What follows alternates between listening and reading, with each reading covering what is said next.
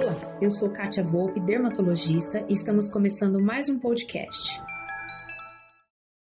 Muitos dos meus pacientes me procuram com incômodo no formato do nariz.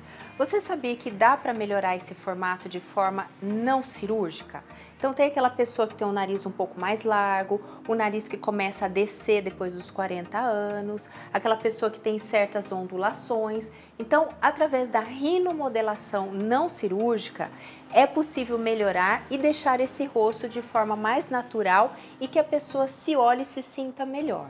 Como que é feito? Tem duas técnicas não cirúrgicas. Uma é o preenchimento, geralmente à base de ácido hialurônico, que tem uma duração em torno de um ano, que é possível a gente elevar a ponta, melhorar o perfil, melhorar de frente, essas ondulações, e tem os fios de sustentação, que geralmente duram em torno de 9 a 12 meses e é possível melhorar a sustentação do nariz. Mas eu quero deixar um alerta. É um procedimento que ele não é simples, ele tem riscos e é importante você avaliar e procurar um médico de confiança.